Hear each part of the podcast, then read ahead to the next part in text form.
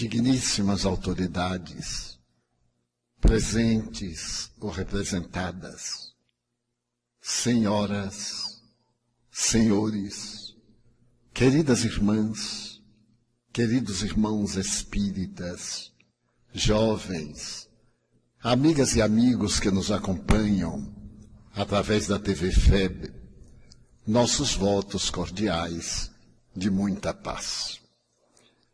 O admirável filósofo norte-americano e psicólogo Dr. Roldo Ney estabeleceu que o homem contemporâneo logrou alcançar as estrelas. Com muita facilidade, penetrou no infinitamente pequeno para solucionar um número incontável de problemas que nos afligiam.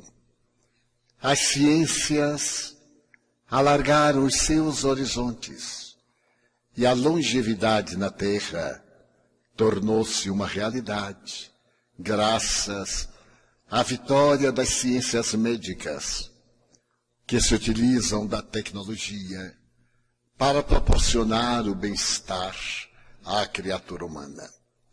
Nada obstante, as glórias do momento a criatura contemporânea é escrava de três austeros senhores: o individualismo, o sexismo e o consumismo. Não se libertando da imposição desses dominadores da psique, o indivíduo vem resvalando no abuso da liberdade, abandonando os deveres éticos para viver o prazer até a exaustão. Ocorre que o prazer é uma sensação de breve curso e logo passa.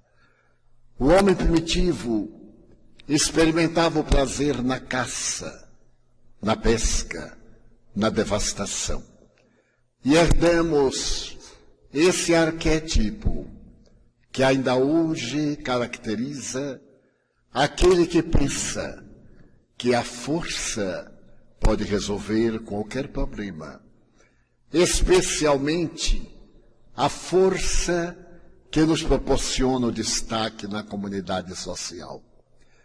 A grande verdade é que as glórias da ciência não equacionaram os problemas de ordem emocional do ser humano. A incidência do crime através do latrocínio, do estupro, dos acidentes automobilísticos, graças à falta de dignidade dos que conduzem os veículos, dominados por altos índices de álcool, vem oferecer uma visão calamitosa do que se passa em nossa sociedade. As pressões econômicas, sociais e internas têm levado este ser das estrelas ao abismo da depressão. Em cada segundo na Terra, nos Estados Unidos, em cada quatro segundos, há uma tentativa de suicídio. E normalmente em cinco minutos, cada um deles, o suicídio é exitoso. Fazendo-se um paralelo com o século XX, pergunta-se por que tantas glórias do pensamento e tão pouca felicidade do sentimento? Por que conseguimos decifrar os enigmas de fora, mas não tivemos coragem de viajar para dentro, a fim de interpretarmos a grande problemática do ser, do existir, respondendo às velhas questões filosóficas do quem somos, de onde viemos, para onde vamos e por que sofremos. O ser humano estertora. A sociedade que atingiu um dos seus mais elevados índices de civilização ainda padece essa atrofia dos sentimentos que mantém na terra, neste momento, Segundo a estatística da Unesco, aproximadamente 28 pontos de guerra. E ameaças cada vez piores, demonstrando que a ferocidade não pode ser disciplinada e que o instinto de conservação da vida, que nos leva a atacar com medo de ser atacado, permanece como guia da nossa conduta. É lamentável que isto ocorra porque o homem moderno, com tantas possibilidades na área da ciência e da tecnologia, perdeu a facilidade de amar. E encontra-se aturdido, sem ter ideia do que fazer da sua vida. A incerteza está de braços dados com a insatisfação. A angústia mora ao lado da decadência dos costumes. E o ser levanta-se diariamente com perspectivas negativas, quando não dominado pelo tédio que o leva à drogadição, ao alcoolismo, ao tabagismo. São fenômenos históricos, sociológicos, perfeitamente naturais. O notável antropólogo americano, o Dr. Watson, fazendo uma análise da evolução antropossociopsicológica do ser humano, deparou-se que as nossas conquistas exteriores, de maneira nenhuma, nos proporcionaram mais felicidade do que as conquistas do passado ao homem e à mulher da sua época. Isto porque a evolução do pensamento, fez-se de maneira natural e mais tarde saiu da questão aritmética dos resultados para os saltos geométricos. Mas essa conquista do pensamento não se permitiu moralizar pela tradição sociológica da ética socrática ou do pensamento de Jesus. Por volta dos anos 40 do século passado, o admirável psiquiatra Emílio Mirey Lopes, que nos deixou uma notável bibliografia, como sendo um avançado estudioso da psique, estabeleceu que a nossa evolução do pensamento foi bastante lenta, porque nos demoramos nas fases primárias da evolução por alguns milhões de anos. Na palavra do Dr. Watson, a primeira emoção que tomou conta da criatura humana foi o medo. Por uma questão do instinto. O homem primitivo residia na caverna. E ali na furna, ele vivia sem raciocinar. Imitava os animais, tentava entender a natureza, mas não compreendia os fenômenos sísmicos. Não tinha a menor ideia do que era a vida, nem o seu sentido psicológico. Mas, de repente, ele se deu conta de uma ocorrência funesta. Alguém que no mesmo grupo social pareceu cair, decompôs-se, desapareceu. E então nasceu nesse homem primitivo a emoção do medo. O medo do desconhecido, que será a abertura de um leque para várias emoções.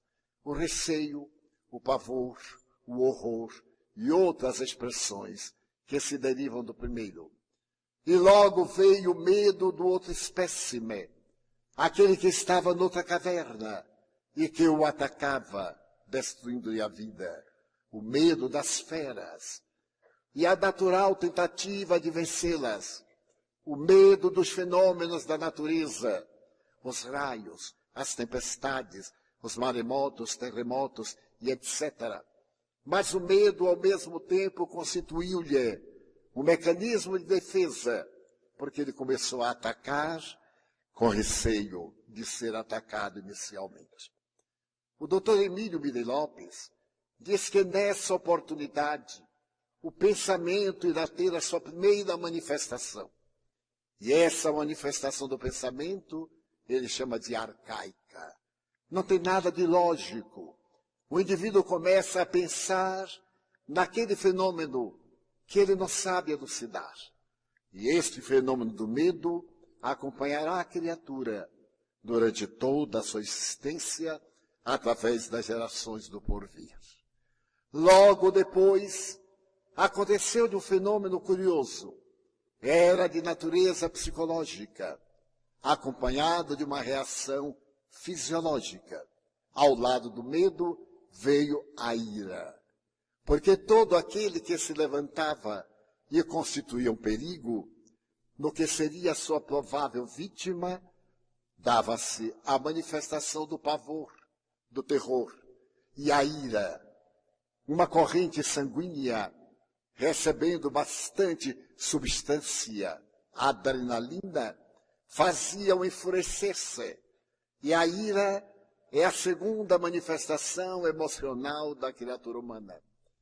Esse enfurecer-se retira-lhe, no período primitivo, a pouca razão e ele perde completamente o sentido da vida através de um desvario.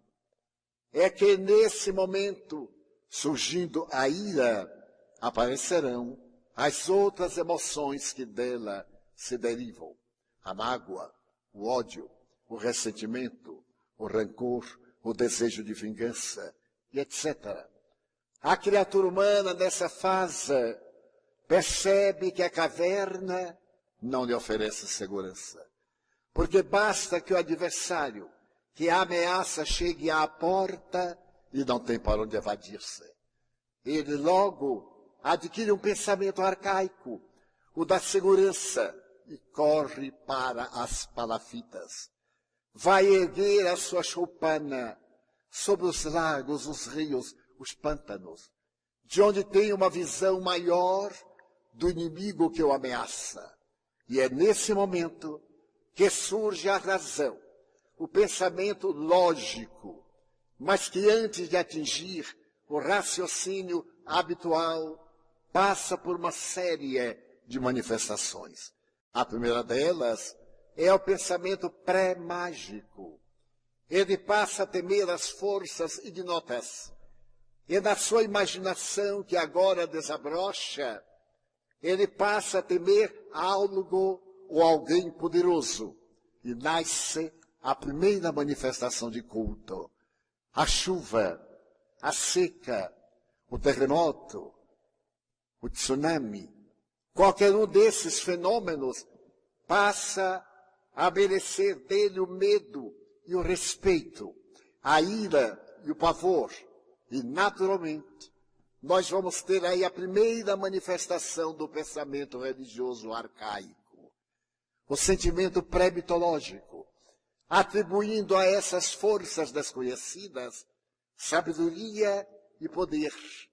E desse período ele sai da palafita e vai habitar as montanhas onde pode ver melhor o inimigo, vai amuralhar as suas cidades e vai estar numa posição defensiva, principalmente, e agressiva como consequência.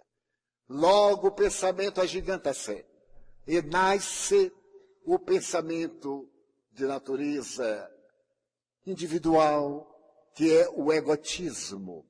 Porém, o egotismo de natureza egocentrista. O feudo, a sua casa, o seu povo constitui algo de bom que as forças cósmicas lhe proporcionaram. Então ele passa a estabelecer uma diferença entre o seu e aquilo que lhe não pertence. Arma-se. À medida que vai aprendendo a defender-se, sai da pedra lascada para a pedra polida, para a flecha, o arco e outras tentativas defensivo-agressivas. Mas neste momento fortifica as suas identificações domésticas, os conglomerados, que são todos independentes. O período feudalista é egocentrista. Cada povo deseja ter a predominância em relação ao outro. Mas o pensamento que agora se dirige à razão, à lógica, vai adquirir o sentido da precaução, o sentido de armazenar víveres para os períodos difíceis e de imediato as estratégias militares, participando naturalmente mais da defesa, enquanto se equipa de recursos para a agressão.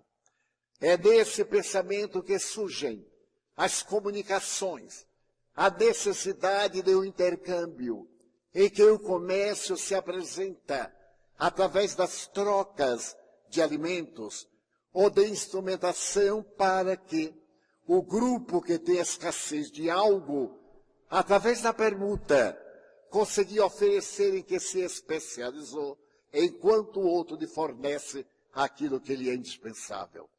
E surge a chamada era da civilização. A civilização cresce, as muralhas multiplicam-se. E à medida que essa civilização se desenvolve, o pensamento humano procura agora entender a realidade do cosmo, mas antes procura entender a realidade do ser humano. E a primeira expressão desse pensamento no Ocidente é o pensamento grego, o pensamento filosófico, identificar quem é a criatura humana, porque sofre, qual é a meta existencial. E enquanto faz essa reflexão, depara-se com uma adversária cruel e implacável, a morte. A morte torna-se o grande enigma. E em todas as tragédias gregas, particularmente naquelas de Sófocles, a morte desempenha um papel fundamental em que é necessário ultrapassá-la. O Oriente seguiu uma outra tradição, como teve ocasião de assinalar o grande físico quântico Fritjof Capra. Ele estabeleceu que o Ocidente começou a pensar de uma maneira racional e muito lenta, e por isso chegou a compreender a realidade paranormal da vida através das pesquisas de laboratório. O Oriente teve maior facilidade por intermédio da revelação de natureza espiritual quiçá, porque os espíritos que habitavam aquelas regiões não fossem terrícolas, como esótaros que se encontravam no lado ocidental. Nós vamos ver na Índia, oito mil anos antes de Jesus, o Mahabharata.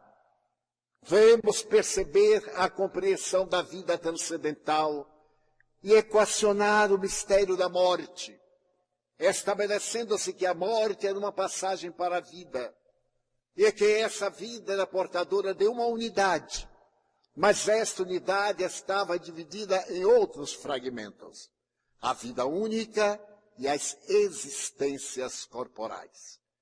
O Egito, por sua vez, desejou escrever no arquipélago do cosmo, no mistério dos hieróglifos, nas pirâmides, nas manifestações esotéricas profundas, a realidade de um mundo transcendental, de onde haviam chegado aquelas informações. E os santuários abrem as portas para dois tipos de criaturas: as esotéricas, que penetram no mistério do ser, e as exotéricas, que aceitam as informações sem reflexão do pensamento. Na reencarnação, por exemplo, os egípcios irão dizer que a criatura humana tem um destino post-mortem. E se a sua vida não foi lavrada na dignidade, no bom tom, nos princípios básicos estabelecidos pelos deuses, a pessoa penetrava no retorno animal, na meta em psicose. Quando então se levantam na Síria, na Babilônia e em outros países do Antigo Levante, na Pérsia, a visão de uma espiritualidade que vai chegar na China e nos oferecer um pensamento de cultura, de reflexão social, através de Lao Tse e mais tarde do seu discípulo Confúcio. Logo depois, vem a figura incomparável de Jesus Cristo. Esse homem que se colocou acima de todos os profetas, que eram seus embaixadores a chegarem periodicamente preparando o momento do Rei Solar. E apresentou a solução para os magnos problemas humanos e particularmente para o parvariante problema da morte. Apresentou a solução do amor para equacionar quaisquer situações que pudessem perturbar a estabilidade emocional e ao mesmo tempo psiquiátrica que iriam redundar na satisfação orgânica, por intermédio da somatização positiva ou negativa dos seus pensamentos, do seu comportamento. A doutrina de Jesus nasce apresentando o amor como solução para todos os problemas. E numa visão do pensamento racional, o amor é a virtude por excelência que à medida em que se reparte, se multiplica e abençoa aquele que ama. Na atualidade, os estudiosos do comportamento psicológico tomam do amor para fazer dele psicoterapia. Quem ama não adoece, tem doenças. Quem ama recupera a saúde quando adoece mais facilmente do que aquele que guarda rancor do que tem sentimentos negativos. Mas o que é que essa evolução do pensamento fez do amor? Armando-nos, impediu que nos amássemos. Porque era tão fácil amar, sem a necessidade de armar-nos. E nós estabelecemos o fundamento do egocentrismo a desbordar nas guerras. E a humanidade experimentou maior número de guerras de natureza religiosa do que outras que estivessem a serviço da economia, da sociabilização e até mesmo do poder transitório. Este egocentrismo de natureza religiosa, segundo os estudiosos das religiões, estabeleceu o primado da dominação de um Deus sobre outros deuses, embora cada religião considere o seu como Deus único. E chegamos à época industrial, fazendo o ser humano escravo do ser humano, que já o era nas batalhas sangrentas, agora na batalha da produção. E nós vimos a humanidade amargurar-se no século XVIII. Apesar dos ideais da Revolução Francesa, com seus objetivos da liberdade, da fraternidade, da igualdade, sangrar-se nos dias do terror, com as imagens terrificantes de verdadeiros monstros do pensamento da filosofia da própria revolução. Chegamos à época das luzes, ao século XIX, e em pleno século XIX nasce uma ciência de complexidade infinita, à qual Allan Kardec dá o nome de Espiritismo. E procura demonstrar que havia já o espiritualismo, mas a doutrina nova, que era precedida do fato para depois a definição, diferindo de todas as conquistas científicas, que partem de uma premissa para a realidade da experiência, o Espiritismo veio dizer da possibilidade de o pensamento tornar-se cósmico, atingirmos a faixa da evolução, que por enquanto somente alguns indivíduos devotados que atingiram a reflexão profunda, como Sakyamuni, Gandhi, Madre Teresa de Calcutá, Chico Xavier, para citar alguns mais próximos, lograram, através da renúncia, da abnegação, e do trabalho incessante. E então a doutrina espírita faz recordar o pensamento atribuído a Sócrates, de que a única maneira de encontrar-se a felicidade plena era através do autoconhecimento. A frase que os grandes sábios, diante de Péricles, bem antes do grande dominador do século V a.C. Haviam escrito em um pórtico na entrada do santuário de Delfos, de note-se auton. Conhece-te a ti mesmo. Sócrates leva essa mensagem a Atenas, que a transfere para o mundo. E ainda hoje nós vamos encontrar que a verdadeira felicidade não está do lado de fora, na posse.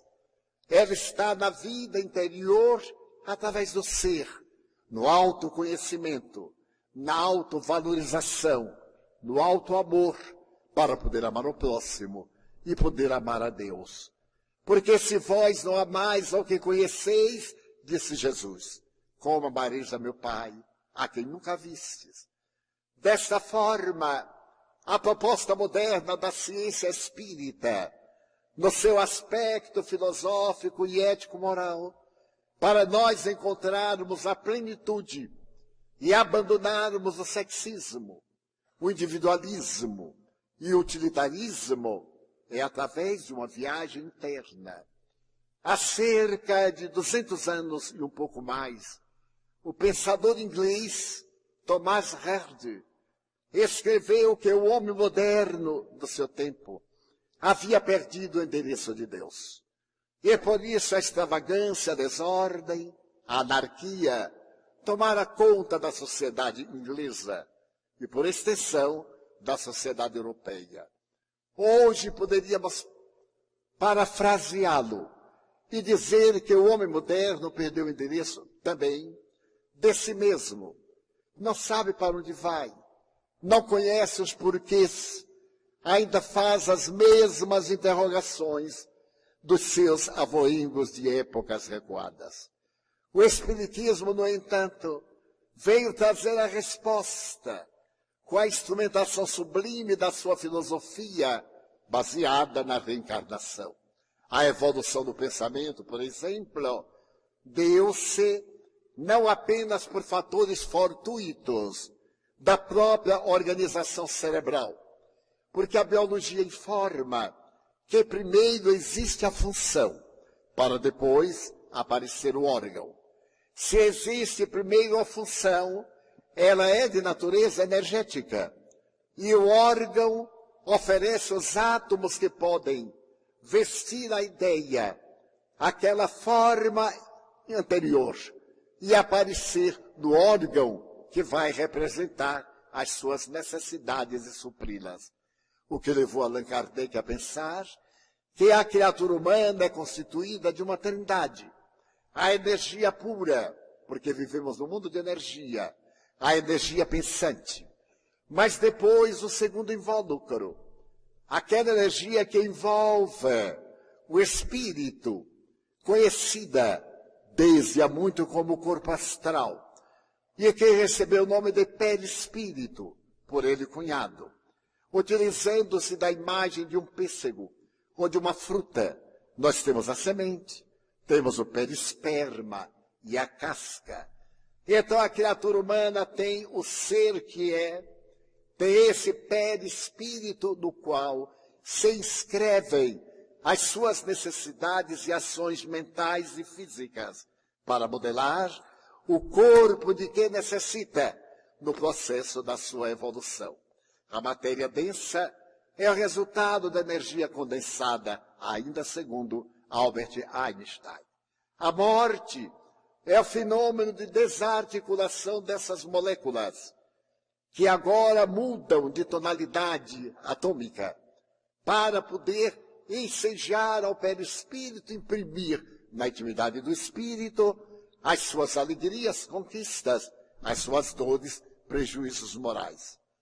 O Espiritismo, então, nos enseja, neste momento, o melhor caminho para encontrarmos a paz para podermos trabalhar a nossa felicidade, já que um grande número de nós perdeu a estrada da evolução, perdeu o endereço de si mesmo, reflexionando demoradamente.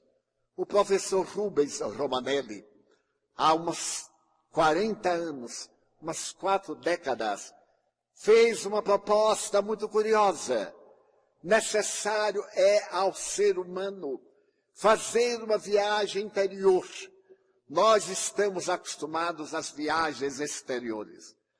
E nos sobrecarregamos de problemas, inquietações e de cansaço para sentirmos prazer da viagem externa, que é muito fácil. Todos nós viajamos daqui para ali sem maiores preocupações. Mas quando se trata do autoconhecimento, da viagem para o despertar do self, a maioria de nós se recusa, ou através da comodidade mental, da preguiça espiritual, deixa de lado para as horas terríveis do sofrimento, à espera de uma resposta milagrosa. Na opinião do professor Rubens Romanelli, toda viagem merece uma análise um pouco mais profunda. Quando vamos viajar, deveríamos ter a ideia de para onde vamos. Um mapa que nos auxilia a encontrar o lugar. Deveríamos saber algo sobre o lugar para onde nós vamos. O idioma, o valor da moeda, como nos comportarmos, hábitos e costumes, porque as várias situações humanas geográficas têm a sua própria cultura, os seus hábitos ancestrais, que muitas vezes são opostos àqueles que consideramos os corretos. E ele então propôs que toda viagem tem um norte. Naturalmente também tem um sul. São os pontos cardeais. Ele nos sugere que nessa viagem interior nós tomemos como roteiro o mapa da antiga Palestina o mapa de Israel. E examinando o mapa de Israel, tomando Jerusalém, a capital, como centro, olharemos para cima e veremos uma cidade famosa, muito antes da chegada do Cristo, Damasco. Damasco havia atingido um nível de civilização invejável em relação à civilização vigente. Nessa cidade algo aconteceu de um significado histórico muito profundo. Aconteceu que logo depois da morte de Jesus, o jovem Tarsense, que era de origem hebraica, nascido numa cidade grega, agora dominada pelos romanos, falando, portanto, os três idiomas mais conhecidos de então, o grego, o latim e o hebraico. Este jovem que era um sacerdote, que estava no sinédrio, a mais alta corte de justiça e de religião, tomou-se de rancor pela doutrina que parecia ir de encontro às propostas de Moisés e dos pais da raça hebreia. E disseminou o ódio, o rancor, cometeu crimes hediondos.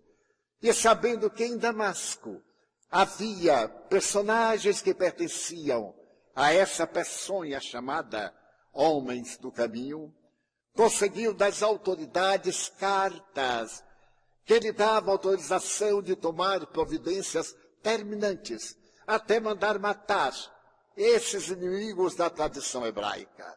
E partiu na direção de Damasco com uma luzida caravana, levando a documentação para pôr em ferros aqueles que desobedeciam à tradição. Estava já a perceber as muralhas longínquas de Damasco, o sol a pinto, a, a, o sol a pino, quando de repente, parecendo que o sol se tornava ainda mais poderoso, ele desliza da cela do animal que o conduz e cai na areia ardente no estado de habitação. Aquele homem orgulhoso, cheio de poder, está de joelhos nas areias inclementes, a visão está numa postura de um êxtase ou de uma surpresa incomum. E ele então fala, a caravana tomada de espanto, porque chega mesmo a ouvir uma estranha voz que pergunta: Saulo, Saulo, por que me persegues? E ele, agora domado de surpresa, dominado, redargui: Quem és tu, Senhor? Eu sou Jesus àquele a quem persegues. A mim me fascina esse diálogo. a simplicidade e a profundidade dele. Porque Saulo era seu inimigo figadal. E ao ouvir-lhe a voz interrogando, Saulo, Saulo, por que me persegues? Ele já se faz um servo. Ele tomba da animalia e pergunta, quem és tu, Senhor? É o escravo que agora encontra aquele que vai dirigir a sua vida. E então, Jesus declara-se que é aquele perseguido pela sua juventude arrebatadora e infeliz, mas que ele vá a Damasco. Ali ele receberá auxílio e dir-lhe-ão o que deve fazer da própria vida. Ele se dá conta que perde a visão. Os que o acompanham não são amigos. E variavelmente os poderosos têm uma grande corte de bajuladores. Tem poucos amigos. Aqueles amigos fiéis que lhe desejam realmente o bem. Porque nesse campo social a competitividade é muito maior do que o cooperativismo. E aqueles que o acompanhavam tinham mais sede do lugar que ele ocupava. E vendo ali no deserto, supõe que ele está em alucinação. A febre do deserto devora-lhe a inteligência privilegiada e o abandonam. Mas alguns servos aturdidos tentam ampará-lo e levam-no a Damasco. Chegando a Damasco, encontram uma casa em que o hospedam e voltam a Jerusalém para dar notícia à família, já que os desertores foram dar notícia ao Sinédrio. E na treva que se lhe abate sobre os olhos e a consciência, Saulo está naquela situação embaraçosa de procurar uma saída sem saber o que se passou com ele próprio. De repente, ao terceiro dia, alguém bate a porta e ele pergunta, no estado de angústia em que se encontra, quem és? Eu sou teu irmão Ananias, irmão Saulo. Eu venho em nome de Jesus, que me apareceu e mandou-me aqui à rua direita, onde te encontras para tirar as escamas dos teus olhos. Saulo, as apalpadelas, vai até a porta e tenta abri-la, ajudando ao estranho do lado de fora. E a figura veneranda desse ancião que deveria morrer nas mãos desse homem que era seu inimigo sem que eu soubesse. E toca-lhe os olhos. As esquemas caem. E ele fala da tarefa sublime do crucificado da ternura inefável do amor. E daí vai nascer aquele que levará a mensagem de Jesus ao mundo. Provavelmente não seríamos cristãos se não tivesse havido Paulo de Tarso. Ele modificará o seu nome, tira do grego e põe no latim. Sai de Saulo para Paulus. E a sua voz eloquente e flamívona traz à sociedade do seu tempo algo diferenciado, a esperança, a mudança da visão coletiva, em que temível era o poderoso, vencedor o que esmagava, herói aquele que matava. Ele agora traz a mensagem oposta. Herói é aquele que se vence a si mesmo. Poderoso é aquele que doma as más inclinações. E a sua mensagem rutila e toma conta da terra até hoje.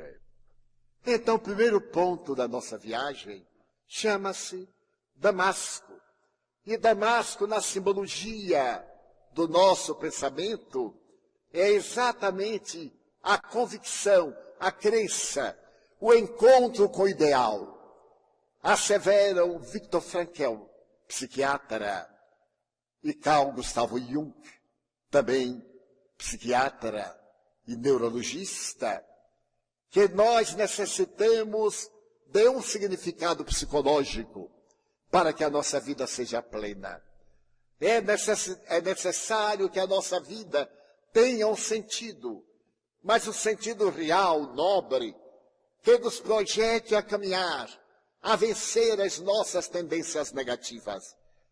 E a partir desse momento, temos que buscar algo, mesmo que seja de aparência abstrata, crer em alguma coisa. Então a crença, no caso em tela, na imortalidade da alma, é o primeiro passo da nossa viagem, da nossa busca interior. A crença está representada neste encontro de Damasco. Damasco está ao norte de Jerusalém. E curiosamente, quando encontramos o norte, olhamos a direção oposta e encontramos o sul. O sul de Damasco é Jerusalém. E é necessário ir a Jerusalém.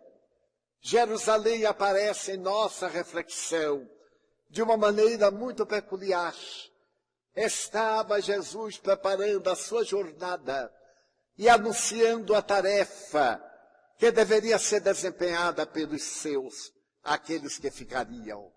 Falava dos testemunhos, as dores que iriam afligi-lo, o testemunho da cruz, e Pedro, que dizia amá-lo, observando essa tragédia que desabaria sobre o amigo querido, chama-o, admoesta-o e diz que isso não é possível.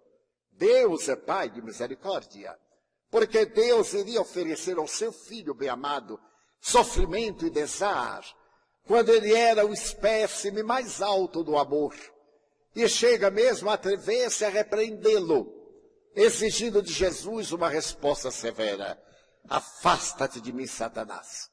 A simbologia de afasta-te de mim, covarde, que me fez atemorizar, que me fez impedir a realização da tarefa para a qual eu vinha. Eu irei dar o testemunho do meu amor, irei entregar-me aos braços da fé, irei demonstrar a excelência do sacrifício pessoal espontaneamente assumido por amar-vos a todos vós. E então nós vamos notar uma coisa curiosa. Todo ideal exige testemunho. O ideal que não nos impõe renúncia, abnegação, sacrifício, não é um ideal de profundidade. É supérfluo, é efêmero, é cheio das novidades sociais transitórias. A nossa crença na imortalidade impõe-nos o sacrifício da luta das nossas más inclinações, do que Jung chamava a sombra, que nos leva ao estertor entre o ego e o self.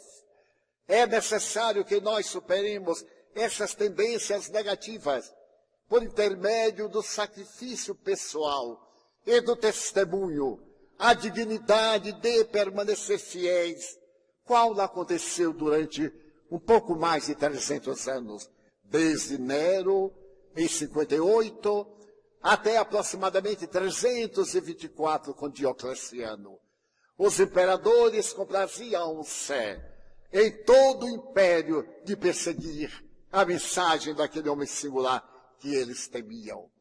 Porque os poderosos que se baseiam na força são covardes. E eles esquecem da grande estratégia. Atacam, atacam e perdem. Porque o que importa numa guerra não são as batalhas ganhas, é a batalha final. A Segunda Guerra Mundial celebrizou-se pelo dia D, a batalha final da Normandia.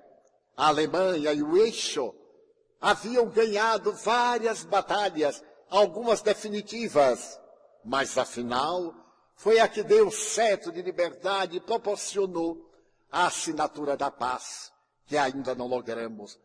Então é necessário que nós incorporemos a coragem do sacrifício, da abnegação, do devotamento à causa que abraçamos, seja ela qual for. Se é da imortalidade da alma, muito bem.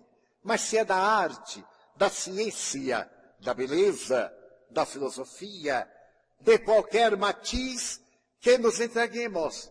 Um dia perguntaram a Miguel Ângelo, como é que você pode esculpir desse mármore grotesco a beleza sutil de la pietà. Ele diz, mas muito fácil. Eu olho o bloco de mármore e vejo la pietà. O meu trabalho é somente tirar as excrescências. É ir retirando aquilo que está cobrindo a beleza seráfica da estátua que está ali dentro. E então o seu sacrifício, o seu testemunho, chegava a este alcance de pela imaginação ele plasmava e entregava a sua vida em total abnegação. Todos nós somos convidados a sacrifícios, a testemunhos ou a atos de coragem, graças ao amor. Porque não dura mais o amor entre nós? Porque nos fizemos coisas, nós nos coisificamos e nos tornamos pessoas descartáveis. Eu tenho 89 anos de idade. E quando eu era jovem, o amor cantava canções. Agora o amor relata tragédias, sem nenhum saudosismo ou nenhuma crítica às conquistas modernas. Mas eu me lembro o encanto do namoro, do noivado, o encontro, o matrimônio. E agora eu pergunto aos meus netos e bisnetos, como é o amor? Como é o namoro? Porque um deles me disse, tio, esta jovem é minha namorada. E eu, com a minha imaginação, Logo pensei no buquê de flores que ele daria, é, porque as mulheres detestam essas coisas. Uma joia, um perfume francês, elas detestam. E então eu logo pensei o que, é que ele ia dar à namorada. E perguntei o que é que você vai dar a ela. Nada, tio, porque não dá tempo. Mas não dá tempo como? Estamos namorando. Eu disse, e daí? Já pediu em casamento? Não, tio, isso é coisa do tempo dos dinossauros. Agora é assim, a gente chega, fica e vai. Então eu fui raciocinar nesses três verbos chega, fica e vai. E eu perguntei daí. Não pergunta o nome para não se lembrar. Até hoje eu estou me adaptando. Então, quando a pessoa pergunta, Edivaldo, meu nome, eu digo, olha, eu confesso que foi tão rápido o encontro que eu não me lembro. Eu fiquei e fui. Não deu mais tempo. Dessa forma, nós nos tornamos coisas usáveis e descartáveis. O Dalai Lama dizia que era necessário haver uma diferença entre coisas e indivíduos. Não se amar a coisas, usá-las, e amar indivíduos. Nós fazemos exatamente o contrário. Amamos as coisas aos bens e descartamos a afetividade, os amigos, e aquilo que em um certo momento foram os nossos amores. Pela pressa e a perda do sentido da própria vida. Gozar agora. Amigos veteranos como eu costumam dizer-me, mas Divaldo, que pena, hein? Que a gente não está vivendo esses dias. Eu digo, que não? Eu estou vivendo plenamente. Ah, mas a gente já morreu. Eu digo, morreu nada. Morreu aquele que pensa que está morto. Eu nunca estive tão ativo como agora. Não, não é isso que eu quero dizer, não. É que o prazer hoje é tão fácil, numa esquina, na rua, a gente compra, oferece, consegue de qualquer forma. Que maravilha, não é? Eu digo, ah, que maravilha de AIDS, que maravilha das infecções de tal e qual natureza, que maravilha da solidão, que maravilha de saber que está sendo usado. Não deixa de ser uma maravilha, incerteza as pessoas ao abandono, desde a criança sem teto, sem lar, aos invisíveis que superlotam as grandes cidades e que também são encontrados nas aldeias e nas vilas. É necessário que abandonemos essa ideia de ficar, usar e passar. É necessário que o amor preencha o vazio existencial para que nos libertemos do transtorno depressivo bipolar da área da afetividade? Para que abandonemos de uma vez por todas o transtorno fóbico e passemos a confiar nas crianças? O doutor Rolomei, a quem me referi, diz que nós temos medo de tudo, medo da doença, medo da morte, medo da perda do emprego, medo de uma traição, medo de amar. E eu achei que ele estava exagerando.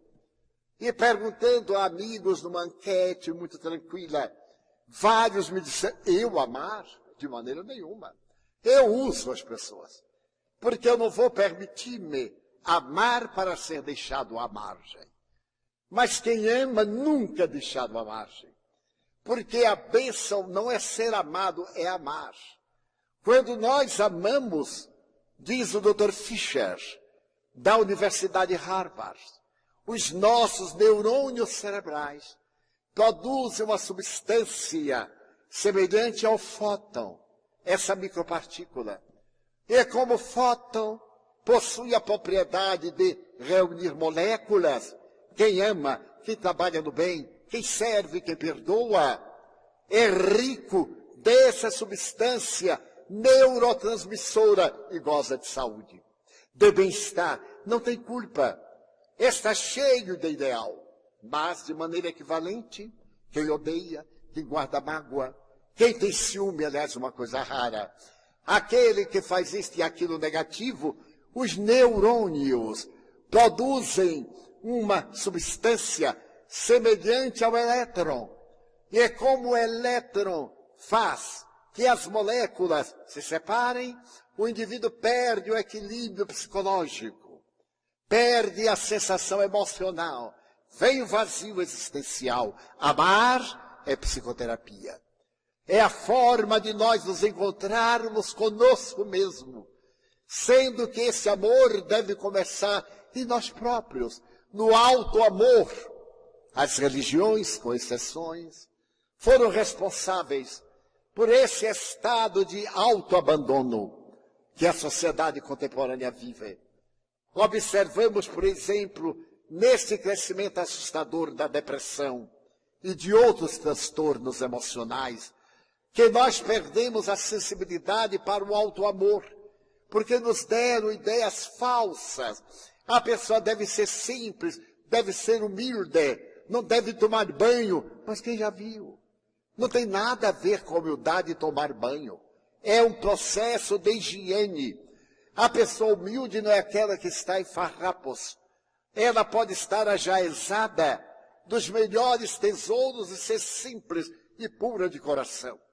E pode estar no lixo, no abandono e ser soberba, ser presunçosa, ter o narcisismo. Eu me encontrava numa cidade americana onde deveria proferir uma palestra em Phoenix, no Arizona. E o meu anfitrião, que é um brasileiro e é o meu tradutor, chegamos e fomos tirar a mala. Lá, como todo mundo, existem funcionários para tirarem as malas da esteira e colocarem ao lado para facilitar o próximo voo descarregando a bagagem. E nós descemos as malas, ainda estavam na esteira, e meu amigo foi se aproximando no momento justo em que o funcionário, um afrodescendente, tirou a mala e colocou ao lado. Então meu amigo pegou a mala e, para ser gentil, deu-lhe três dólares. Ele não tinha o direito de dar, porque o funcionário ganha exatamente para isso. Mas no gesto de solidariedade humana e de fraternidade, deu-lhe os três dólares. O funcionário olhou-os com o máximo de desprezo e jogou na esteira com escárnio e olhou para o meu amigo com ar superior. Eu achei aquilo tão estranho. Como a esteira faz a volta, eu digo, meu Deus, três dólares no Brasil, da forma que o dólar está barato, e subiu agora, de ontem para cá, eu não perdi a oportunidade, disse-lhe, João, imagina, três dólares aqui. Eu vou pegar, porque não tem dono, né? Foi jogado fora. Peguei os três dólares e quase que paguei o hotel em que eu ia ficar. E olhei para o funcionário e disse, muito obrigado pela sua gentileza. Que bom que você não necessita de três dólares. E saí sorrindo, levando os dólares, é claro. Dessa forma, a verdadeira humildade ignora-se. A pessoa mais humilde da terra era Jesus, e as suas vestes resplandeciam. Eu me lembro que houve um período em que muitos de nós, os espíritas, que também somos humanos, cometemos nossos desaires, achavam que humildade era estar andrajoso, era não pentear o cabelo, talvez tenham sido os inspiradores dos hippies, não fazerem a barba, e etc. E me diziam, Arnivaldo, você é vaidoso, hein? Eu digo, mas como você sabe? Você nunca me viu. Ah, pois é, você faz a barba diariamente. Mas como é que você sabe?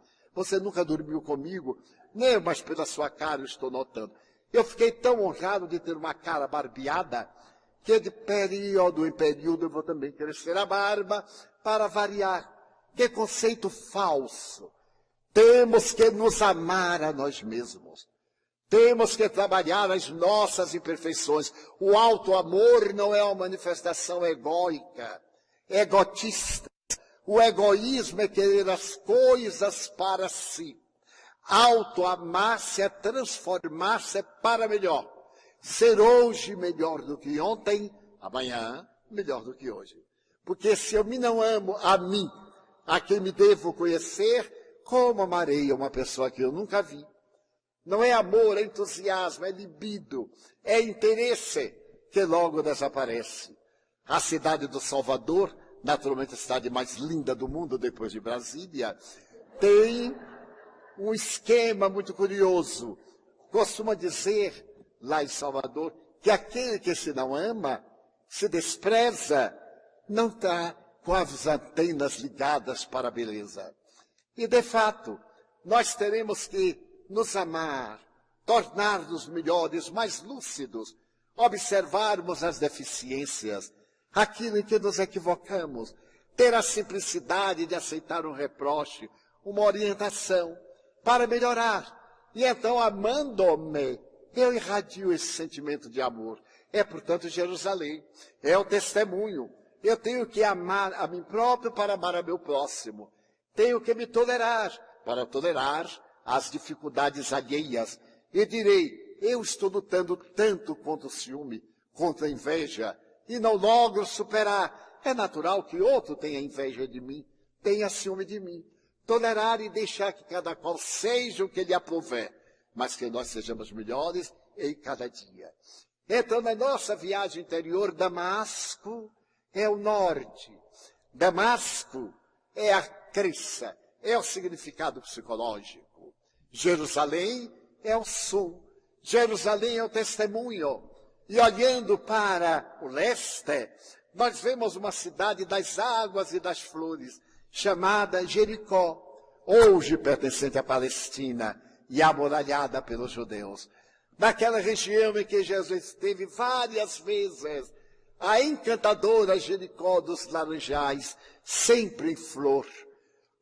Acontece algo de uma beleza lirial, e é narrada no Evangelho de Jesus. Que certo dia, Jesus estava diante de um sacerdote pusilânime, e que tentava embaraçá-lo. E diante da multidão, o sacerdote perguntou-lhe, Senhor, que deverei fazer para entrar no reino dos céus? E Jesus contra-interrogou, que está escrito na lei? Que sabes?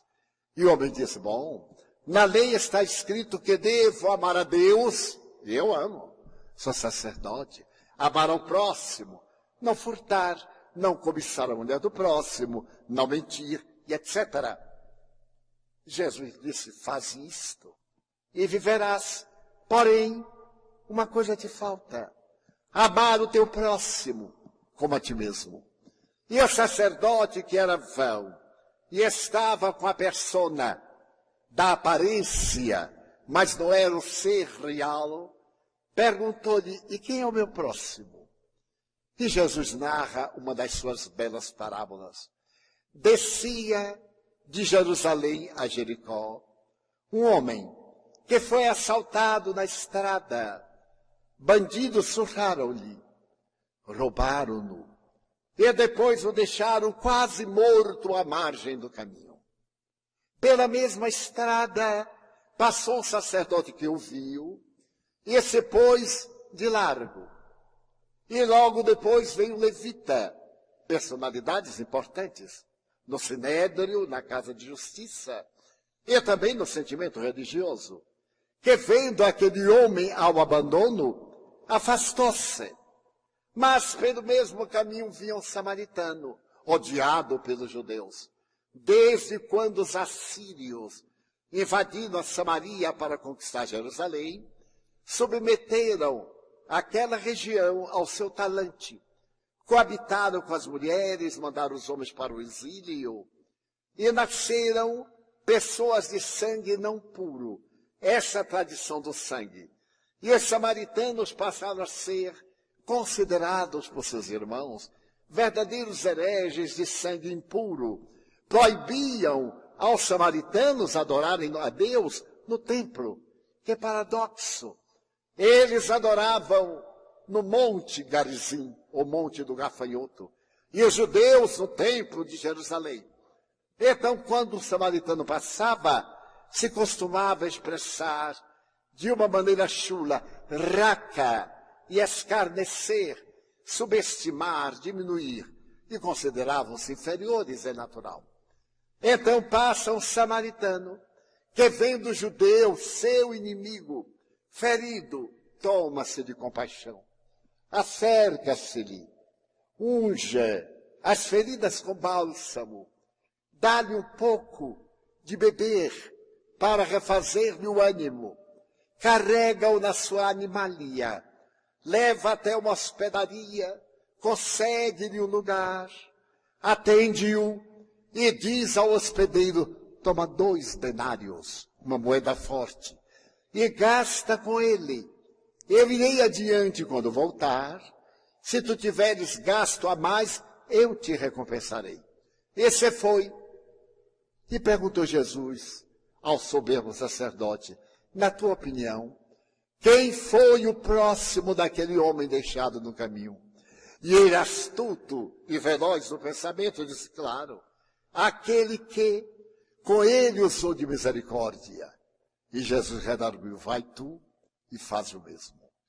O terceiro caminho, a terceira estrada é Jericó, porque Damasco é o encontro, é a revelação, é a crença. Mais embaixo, Jerusalém é o testemunho. Mas ao lado está a ação de benemerência, a solidariedade humana. A parábola do bom samaritano é uma das mais belas da historiografia da humanidade. Atender o adversário, fazer por ele o que gostaria que alguém lhe fizesse, ter misericórdia, carregá-lo nos seus braços, então é necessário que nós desçamos do pedestal da nossa presunção, olhando o nosso próximo, que distende a mão para suplicar uma migalha. Madre Teresa de Calcutá narra que estava certo dia andando pela rua atulhada de cadáveres nas latas de lixo e percebeu alguém que lamentava. Acercou-se da lata e viu uma mulher ainda com vida retirou-a, começou a catar-lhe as formigas, e a mulher pertencia à doutrina Sikh. E vendo aquela estranha cuidando, a mulher dizia no seu dialeto: Não me incomodo de estar jogada na loja de lixo para morrer logo. O que me dói é que foi o meu filho para apressar a minha morte e herdar os meus miseráveis bens. O que me dói é que foi o meu filho. E Madre Teresa, sorrindo, com uma jovem intérprete, uma enfermeira que passava, disse-lhe, que prejuízo. Prejuízo nenhum. Tu perdeste um filho, e aqui está uma filha para cuidar de ti. Toma no teu coração a mim como a tua filha, que chegou um pouco atrasada, mas que te ama. Então a mulher perguntou, ato contínuo, Tens religião? Sim. Qual é a sua religião? Diga-me o nome da sua religião para também eu seguir. A minha religião é você. Você é a minha religião. E o seu Deus, quem é, afinal? Meu Deus é o seu sofrimento. Eu estou aqui adorando meu Deus na religião da solidariedade.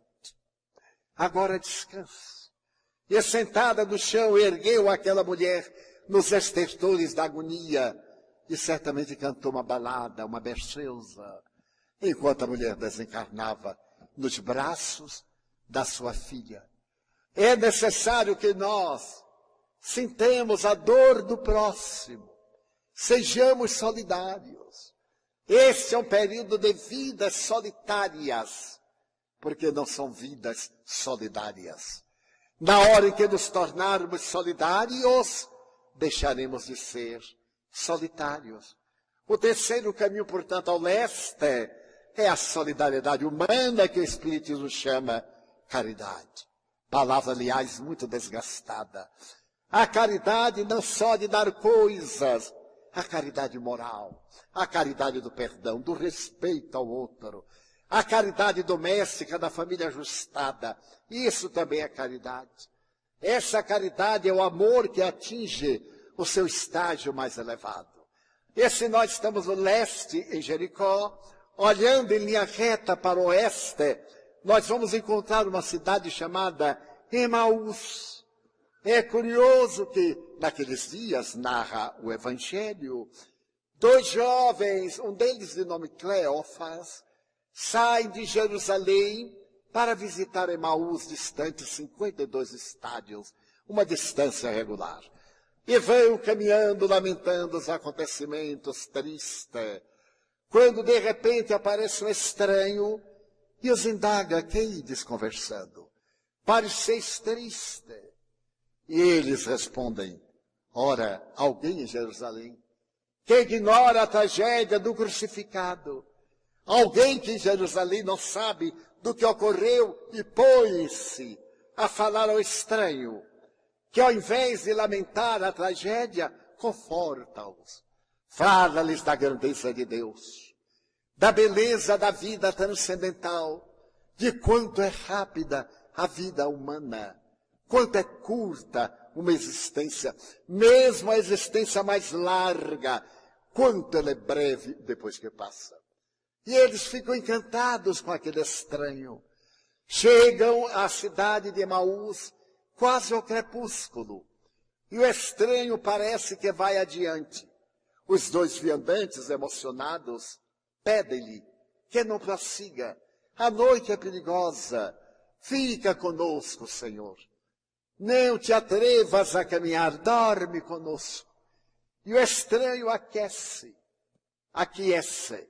Vai então à mesa depois de lavar as mãos e o rosto.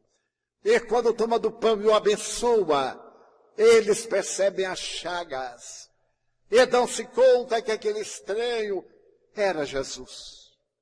Então nós temos aí a quarta estrada, o acompanhamento. Se estamos atendendo ao doente e ele melhora, não o deixemos. Porque a convalescência é um período de fragilidade.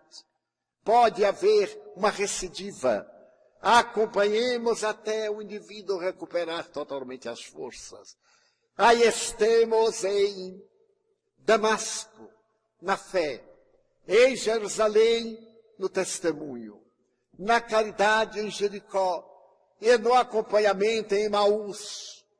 E esta forma nos dá o desenho de uma cruz, uma cruz sem o madeiro infamante. Nós necessitemos e temos de uma cruz ou uma cruz sobre os ombros. A cruz dos nossos débitos, das nossas necessidades. É necessário plantá-la no calvário da nossa elevação espiritual. É necessário compreender que estamos na terra não para sofrer, mas para resgatar os nossos equívocos e encontrar a plenitude. A reencarnação tem por finalidade precípua ensejar a oportunidade reparadora, auxiliar-nos a entender as divinas leis, já que não as podemos compreender de uma vez.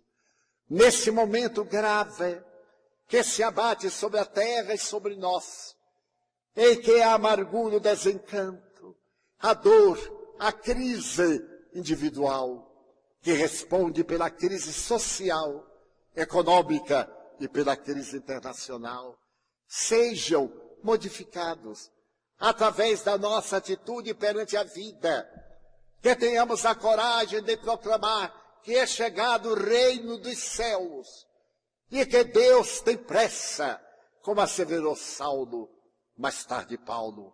Deus tem pressa que o amor tome conta da terra. E nós somos esses mensageiros do amor, através do qual cada um de nós repete Jesus nas palavras. As suas agem pelas nossas mãos. A sua comove através da nossa ternura. É necessário abandonarmos um pouco a aparência, esse individualismo, esse consumismo que é uma fuga psicológica. Abandonarmos o sexismo.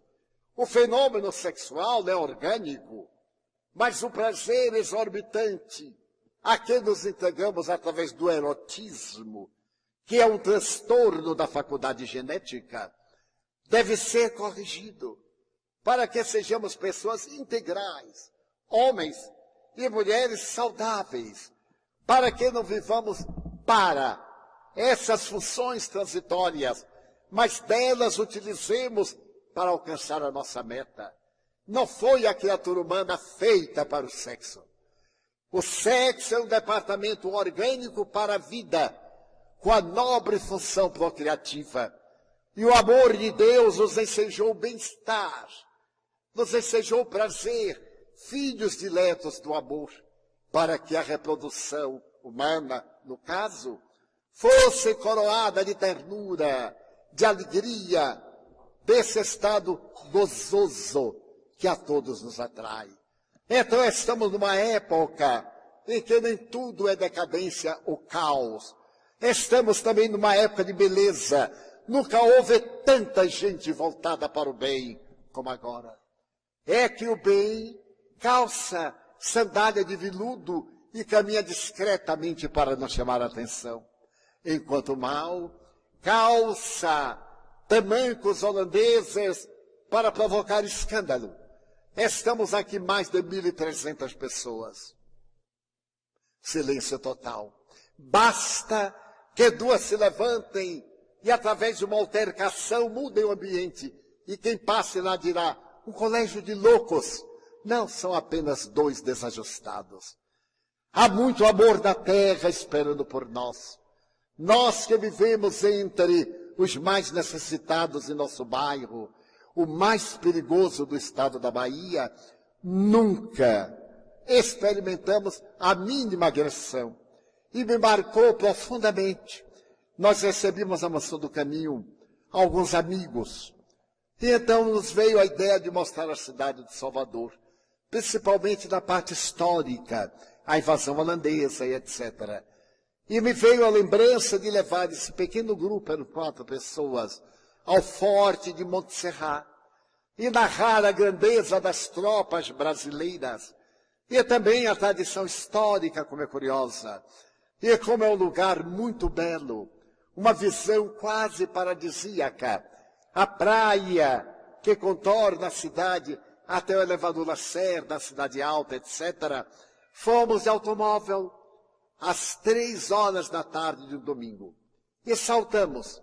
Quando saltamos, veio um rapazito e disse assim: tio, não vá agora, porque as gangues estão ali. Eu disse: mas gangue de quê, meu filho? Ai, aqui é lugar de usar a droga, de vender a droga. E como eu conheço o Senhor, eu disse: mas de onde conhece? Ele disse: eu fui aluno da escola Jesus Cristo. A nossa escola, que já educou mais de 40 mil crianças hoje adultos. E você me reconheceu, meu filho? Reconheci, tio. E como eu sou o chefe do tráfico daqui, espere um pouquinho. Eu vou dizer aos camaradas para deixarem vocês fazerem o turismo.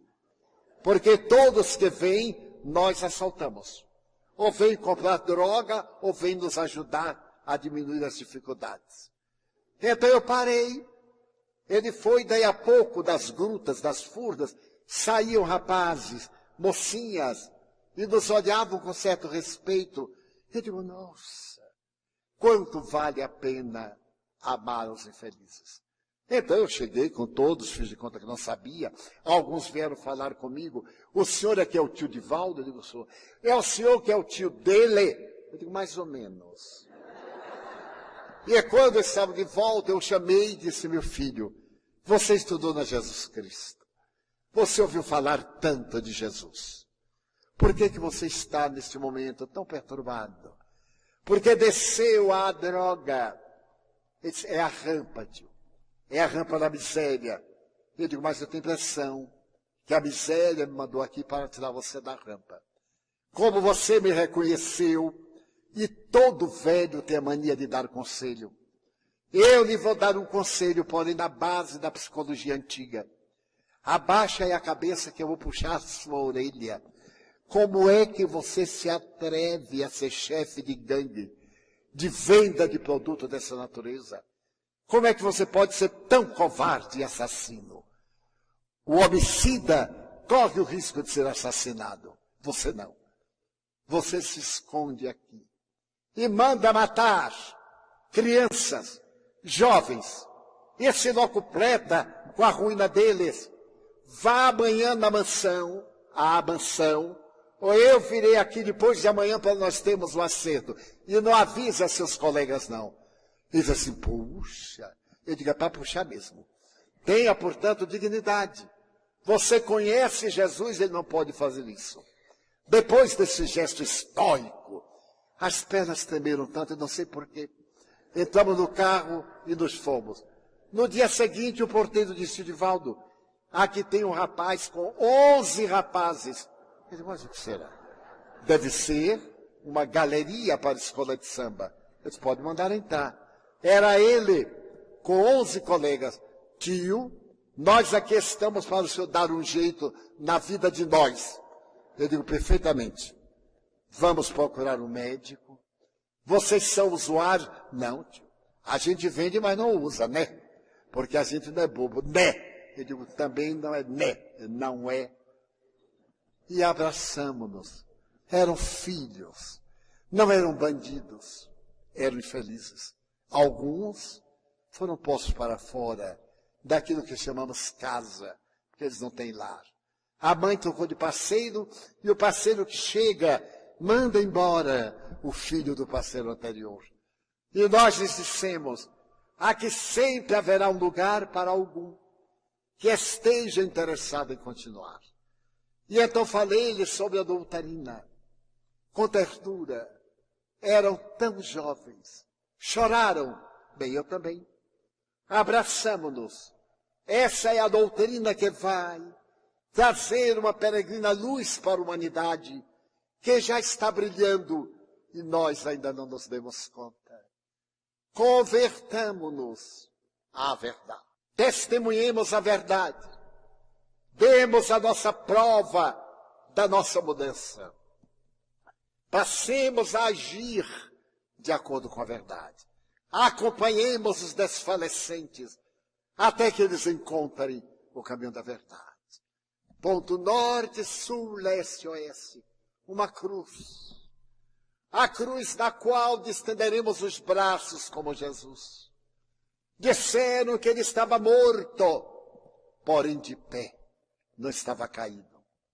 Não estava na terra, nem do céu. Tornou-se-nos uma ponte entre a terra e o céu. Jesus é a nossa ponte em direção a Deus. E Emmanuel através do venerando Chico Xavier, diz que a cruz de Cristo faz lembrar um sabre cravado nas entranhas da terra, onde abraçaremos o desafio e conseguiremos arrancá-lo para que haja beleza. Nestes dias, pois, não blasfememos. Não aumentemos as vozes do desencanto. Não nos tornemos mensageiros do pavor dos dias terríveis que virão, do Apocalipse. Não. Nós dispomos de tesouros inalienáveis. E se fizermos uma pausa, ao invés de imprecar, nós diremos, meu Deus, eu quero dizer-te que amo a vida, que para mim é bela e é colorida, Muito obrigado, Senhor, por tudo que me deste, por tudo que me dás, pelo ar, pelo pão, pela paz, pela beleza que os meus olhos veem no altar da natureza, olhos que fitam o céu, a terra e o mar, que acompanham a ave ligeira que voa fagueira pelo céu de anil e se detém na terra verde salpicada de flores em tonalidades mil. Muito obrigado, Senhor, porque eu posso ver meu amor, mas diante da minha visão eu detecto os cegos. Por eles eu faço uma oração, porque os vejo tropeçar na multidão, chorar na solidão, viver na escuridão. Por eles eu oro, e a ti imploro com miseração, porque eu sei que depois desta linda na outra vida, eles também enxergarão. Muito obrigado pelos ouvidos meus, que me foram dados por Deus, ouvidos que ouvem o tamborilar da chuva no terreiro, a melodia do vento nos ramos do ormeiro e as lágrimas que vertem os olhos do mundo inteiro. Ouvidos que ouvem a música do povo que desce do morro na praça a cantar, a melodia dos imortais, que se ouve uma vez e não se esquece nunca mais, a voz melodiosa canora melancólica do boiadeiro e a dor, que chora e lamenta em nome do mundo inteiro. Diante da minha audição, pelos surdos eu formulo uma oração, porque eu sei que depois desta prova, na vida nova, eles escutarão. Obrigado pela minha voz, mas também pela sua voz, a voz que comanda, a voz que ensina, a voz que trauteia uma canção, pela voz que legisla, pela voz que liberta, pela voz que teu nome profere com dulce da emoção. Diante da minha melodia, eu quero rogar pelos que sofrem de afasia, os que não cantam de noite, os que não falam de dia.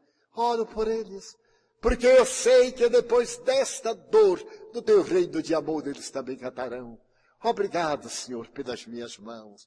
Mãos que aram, mãos que semeiam, mãos que agasalham, mãos de ternura, mãos que libertam da amargura, mãos que apertam mãos, mãos dos adeusas, que limpam feridas, que enxugam lágrimas, suores das vidas, pelas mãos de sinfonias, mãos de poesias, mãos de cirurgias, mãos de psicografias, pelas mãos que atendem a velhice, a dor, o desamor, pelas mãos que no seio embalam o corpo de um filho alheio sem receio, e pelos pés que me levam a andar sem reclamar, Obrigado, Senhor, porque eu posso bailar diante do meu corpo perfeito. Eu te quero louvar, porque eu vejo na terra aleijados, magoados, decepados, paralisados que se não podem movimentar. Eu oro por eles, porque eu sei que depois desta expiação, na outra reencarnação, eles também caminharão. Obrigado por fim pelo nosso lar. É tão maravilhoso ter um lar. Não é importante se é um palácio, se é uma vida miséria, se é uma casa no caminho, se é um bangalô, seja lá o que for. Mas que dentro dele exista a figura do amor, amor de mãe, ou de pai, de mulher, ou de marido, de filho, ou de irmão, alguém que nos dê a mão. Porque é tão triste viver na solidão. Mas se eu a ninguém tiver para me amar, nem um teto para me agasalhar, nem uma cama para repousar, nem um cão ou um gato para me acompanhar. Nem assim eu reclamarei. Pelo contrário, direi: Obrigado, Senhor, porque eu nasci. Obrigado, Senhor, porque eu creio em Ti. Pelo Teu amor. Obrigado, Senhor, pela Sua atenção. Obrigado, senhores.